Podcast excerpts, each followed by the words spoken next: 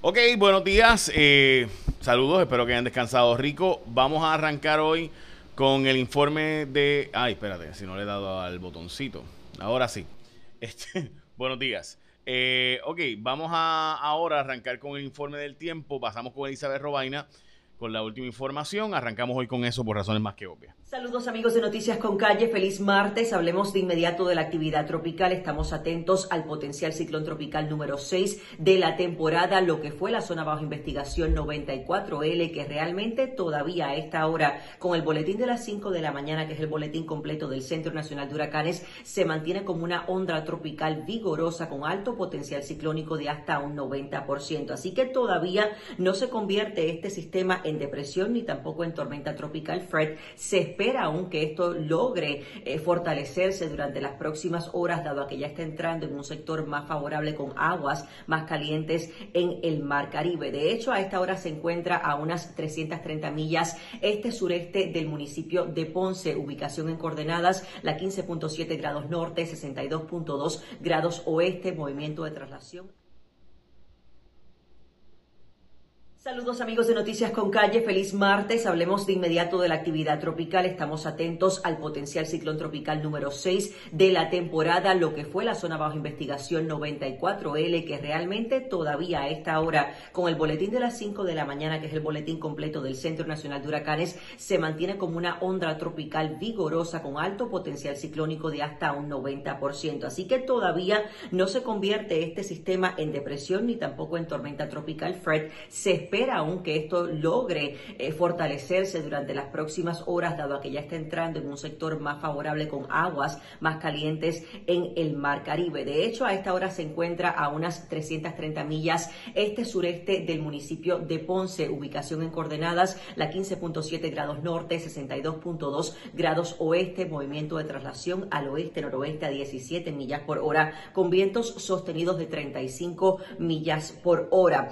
En cuanto a lo que esperamos, el mayor impacto por el momento será la lluvia todavía. De cualquier forma, estamos bajo un aviso de tormenta tropical porque no se descarta que durante las próximas horas se logre fortalecer. De hecho, es importante mencionar que los datos que tenemos a esta hora son basados en satélite. Ya a esta hora va de camino un avión caza huracán a investigar el sistema y ya con esa data más real, pues podemos entonces llegar a mejores conclusiones en cuanto a si en efecto no este sistema logra ese desarrollo ciclónico. Recuerden que no podemos clasificar a, esta onda tropical vigorosa aún a un ciclón tropical si no tiene un centro de circulación definido en superficie. Así que es muy probable que sí lo logre antes de estar pasando a su punto más cercano al sur suroeste de Puerto Rico entre esta noche y horas de la madrugada del miércoles. Independientemente, los impactos o efectos serán los mismos. Estamos hablando de mucha precipitación. De hecho, las bandas en espiral exteriores del sistema comenzarán a entrar desde el mediodía y van a continuar incrementando en cobertura durante la tarde y horas de la noche. Estamos anticipando lluvias localmente fuertes acumulados de 2 a 3 pulgadas, particularmente para el sur y el este de Puerto Rico. Algunos sectores aislados no descartamos hasta 4 pulgadas de lluvia y en general gran parte de la isla puede recibir de 1 a 2 pulgadas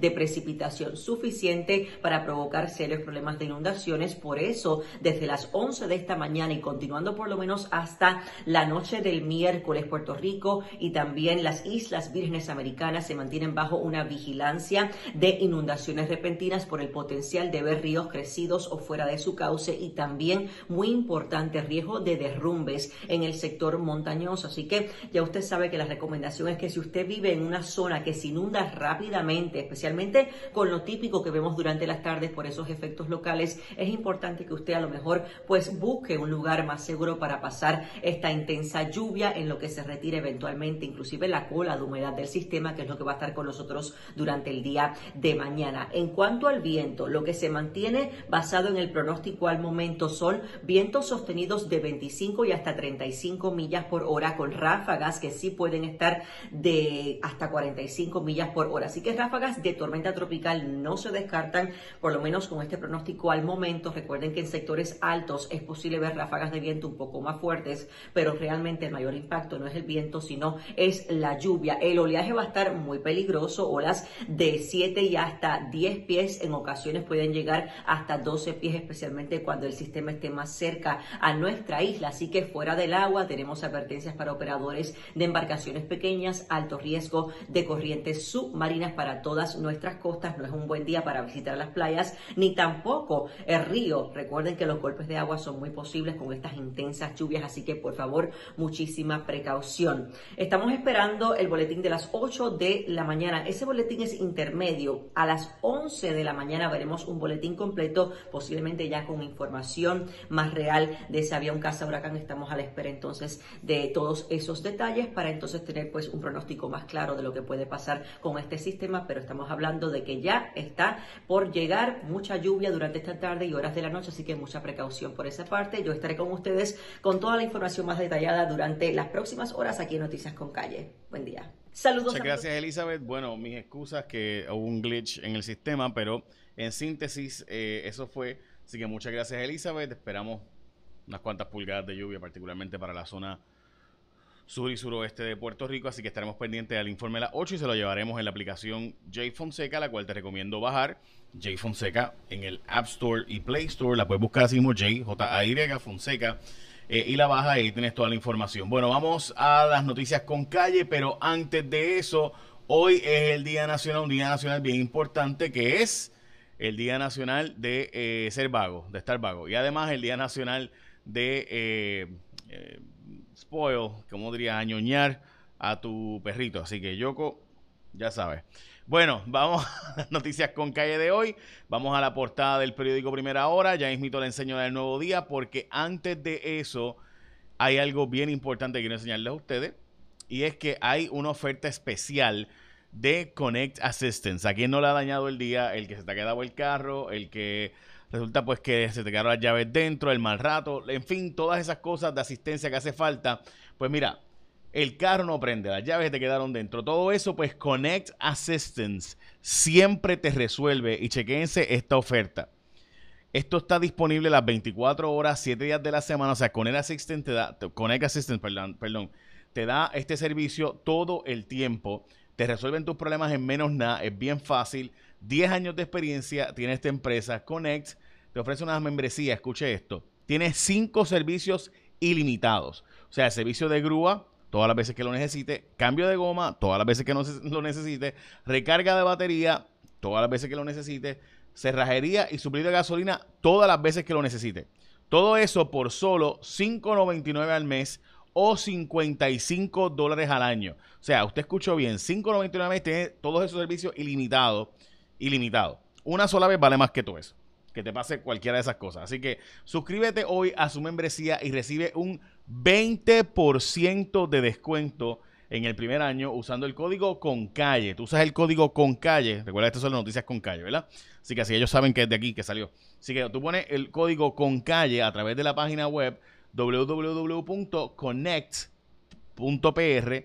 Bien sencillo, entras ahí mismo está el link o puedes llamar al 787-231-86, 787-231-86, 787-200-3186 y consigues por solo, escucha bien, con 20% de descuento.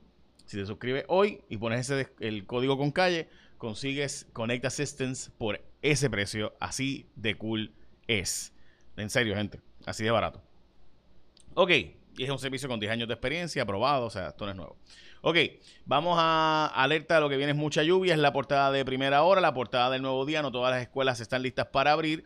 Y también hay una columna interesante eh, en el periódico El Nuevo Día, ya mismo la, la, muestro. Puerto Rico bajo vigilancia de tormenta tropical, es la portada de Metro y la portada del vocero, Luma se canta preparada.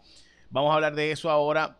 Pero antes, ¿las escuelas preparadas sí o no? Bueno, eh, vamos a hablar de eso ya mismo. Pero antes, Educación hizo cinco intentos de proceso para comprar purificadores de aire y los purificadores de aire que mandó a comprar no están aprobados por las autoridades federales. Este, eh, nada, en fin, ahí está, ¿verdad? Ahí están los datos de esta historia de Metro, de cómo Educación compró decenas de millones de dólares en estos eh, purificadores de aire a una empresa que se dedica normalmente a vender libros no sé, pero, ¿verdad? El emprendimiento es una cosa espectacular, como pasó con Apex, que de, construcción era acondicionado, pues a vender eh, pruebas del COVID, ¿verdad? Cosas que pasan en la Viña del Señor. Están listos 358 refugios, dice el Departamento de la Vivienda. Eh, hay un problema de empleados públicos que no se han vacunado, dicen que no saben exactamente la cantidad, se plantea que hay 85% de los empleados públicos vacunados y otros tantos que no, ese otro 15% se estima que no están vacunados. Recuerde que son 113.264 empleados públicos, así que de nuevo el gobernador planteó que tienen que estar vacunados.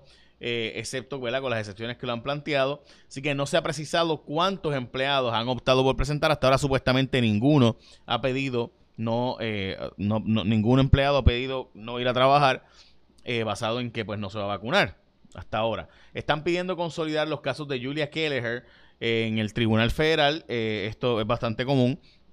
también y que es el, el juez Pedro Delgado el que atiende el caso. Eh, la medida del gobierno de los restaurantes, esto está en Metro, digo, perdón, en el vocero, y es que el gobierno está planteando que ah, podría obligar a restaurantes a que tengan que pedir la vacunación para poder entrar. Recuerden que esta semana se supone que esta semana arranque el sistema digital, la aplicación del gobierno, para que tú tengas eh, en tu celular, ¿verdad? La forma de probar que estás vacunado o no. Lo veremos. Eh, justificaron el decomiso de cuartillos de leche. Esto fue una, una avería de Luma. El sistema de Suiza se dañó. Eh, y Luma se le fue la luz y ahí pues se tuvieron que decomisar eh, montones y montones y montones de galones de leche fresca de Puerto Rico. El gobernador de California va a tener un problema eh, ahora. Veremos a ver si la gente demócrata quiere está loca por votar por él o no. Lo cierto es que el Partido Republicano logró el millón y pico de firmas que necesitaba para hacer un recall y va a haber una elección de recall. Ahora se le va a enviar a todo el mundo por correo la papeleta para que puedan votar. El reto va a ser si la gente demócrata quiere, ¿verdad? llena la papeleta y la devuelve vía correo o no. Y eso será, ¿verdad? obviamente, lo que pasará allí. Eh, autorizada la escarcelación de Abel Nazario. Este caso de Abel Nazario me parece bien interesante porque demuestra de nuevo que el sistema federal cada vez hace más difícil la encarcelación de gente. Lo sueltan en lo que va a la apelación porque el juez entiende que puede ganar en apelación. Eso es lo que típicamente ocurre. No necesariamente, pero lo que típicamente ocurre, además de que no es un peligro de la comunidad, tampoco es un peligro de fuga un riesgo de fuga, así que pues veremos a ver. Pero la verdad es que cada vez es más difícil tú probar casos a nivel federal y estatal porque cada vez los tribunales resuelven que a menos que tengas una prueba que sea que lo cogiste con, ¿verdad? Eh, lo grabaste mientras estaba haciendo una transacción de, oye, dame esto a cambio de esto, pues no hay nada ilegal. Y eso lo hace cada vez más difícil y más difícil. Esto es el Tribunal Supremo de Estados Unidos, que en mi opinión y en opinión de mucha gente hace casi imposible. O sea, para tú coger a alguien haciendo algo ilegal, tiene que, tienes que cogerlo grabado o que alguien lo chotee. Y eso pues, o sea, que alguien le tire, lo tire al medio. Y eso es bien difícil, porque mucha gente es leal y mucha gente que hace cosas eh, mal, pues las hace en conjunto, ¿no? Así que no las hace solo. Eh, así que yo también, si yo te choteo, porque yo también sé que yo hice algo mal. Bueno, vamos a lo próximo. Es que anuncian millones de dólares para rescate cultural en Puerto Rico. Esto es una iniciativa de fondos federales para el Instituto de Cultura que va a usarlos para, para almacenar y poder cuidar parte del archivo histórico. Honestamente, eso es extremadamente necesario porque gran parte de las piezas históricas de Puerto Rico se han venido a menos o se han dañado por esto. Eh, atados de manos en varios hogares de ancianos. Hay hogares de ancianos donde ninguna persona se quiso vacunar. El gobierno dice que está atado de manos para poder obligarlos a vacunarse, que la gente no, no se le puede obligar a vacunarse en estos centros de cuidado. Yo difiero, yo creo que si tú estás en un centro de cuidado, estás en un lugar de vivienda donde vas a tener contacto con muchas personas y pones en riesgo otras personas, yo creo que ahí sí se puede obligar la vacunación. Esa es mi impresión. Hay gente que dice que no, yo pienso que sí. Hay otros, en otras circunstancias que tú no puedes obligar a alguien a vacunarse, pero en un lugar donde está allí alguien en un centro de envejecientes donde tiene que tener, por, obviamente, personas a su lado, un cuidado de personas que están en alto riesgo. Yo creo que sí, decir que están atados de manos no, no me parece bien, honestamente. Lo que sí eh, es un escándalo es que el Departamento de Salud frenó las pruebas que estaba haciéndose en los hogares de ancianos, diciendo pues que habían básicamente ya casi todo el mundo estaba vacunado y los empleados estaban vacunados, así que eh, podían dejar de hacer el seguimiento diario que se estaba haciendo. Resulta ser que no. Dicen que eh, el gobierno lo, detuvo. Eh, hay una fuente del Nuevo Día tirando al medio del doctor Becerra diciendo que fue la decisión de él. Eh, y diciendo que a finales de mayo se juntó la última publicación del informe de vigilancia de estos centros de envejecientes y que el gobierno se detuvo y que de, hacer las pruebas y que ahora que está Delta pues estamos atrás en cuanto a la cantidad de casos y el reporte y poder haber atendido más rápidamente este, estos brotes de casos de COVID en asilos de ancianos. Esta es la noticia que sin duda genera más controversia hoy, es la intervención del SAL de permisos. Eh, se trata de Ildefonso Ortiz López, eh, a quien Pierluisi designó en febrero para que fuera el SAL de los permisos, o sea, el jefe de Fortaleza, y él podía ver desde Fortaleza todo lo que estaba pasando con los permisos y demás. Este sujeto tuvo una intervención, según se planteó, sobre, o sea, que después de que habían dicho que en Fortaleza no se había pedido el expediente, eh, para el caso, bueno, pues resulta ser que Fortaleza siempre tiene acceso a ver los expedientes de los casos eh, y lo que está ocurriendo no pueden cambiar lo que hay, pero sí pueden ver. Y después ocurrió una reunión y dice uno de los asesores del, del Departamento de Recursos Naturales y de OCPE, han dicho ambos que han ocurrido cosas bien irregulares en estos permisos de la piscina de Rincón y que de hecho hubo hasta una reunión en Fortaleza, lo cual nunca antes había pasado, dijo el secretario auxiliar. Ahí está. Bueno, el alcalde de Mayagüez vuelve a estar en problemas, la cooperativa eh, del caso de la hipoteca de, del Palacio de Recreación y Deportes, demandó al alcalde específicamente eh, por presuntas falsas representaciones del alcalde. Eh, enmendaron la demanda, resulta ser que el alcalde dio en prenda, como saben, en posibilidad de, como colateral de copago, al Palacio de Recreación y Deportes y otras entidades, después el alcalde lo negó y pues ahora están en ese problema, van para los tribunales ahora en el proceso legal. Así que suerte al alcalde de Mayagüez que está en serios problemas de nuevo por lo mismo. Bueno, en defensa de Gigi Fernández y la puertorriqueñidad, ¿por qué defiendo a Gigi Fernández?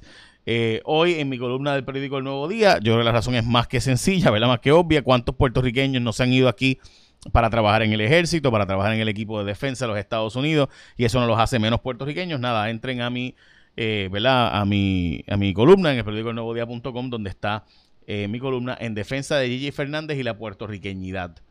Eh, y la verdad sobre Jasmine Camacho Quinn, lo que dice hoy esta, esta columna eh, de la presidenta del Comité Olímpico de Puerto Rico, plantea que sí se hicieron un montón de fondos y actividades y se le auspició a Jasmine Camacho Quinn por parte del el COPUR Así que no es cierto decir que no fue ayudada por el gobierno de Puerto Rico y por el COPUR en Puerto Rico.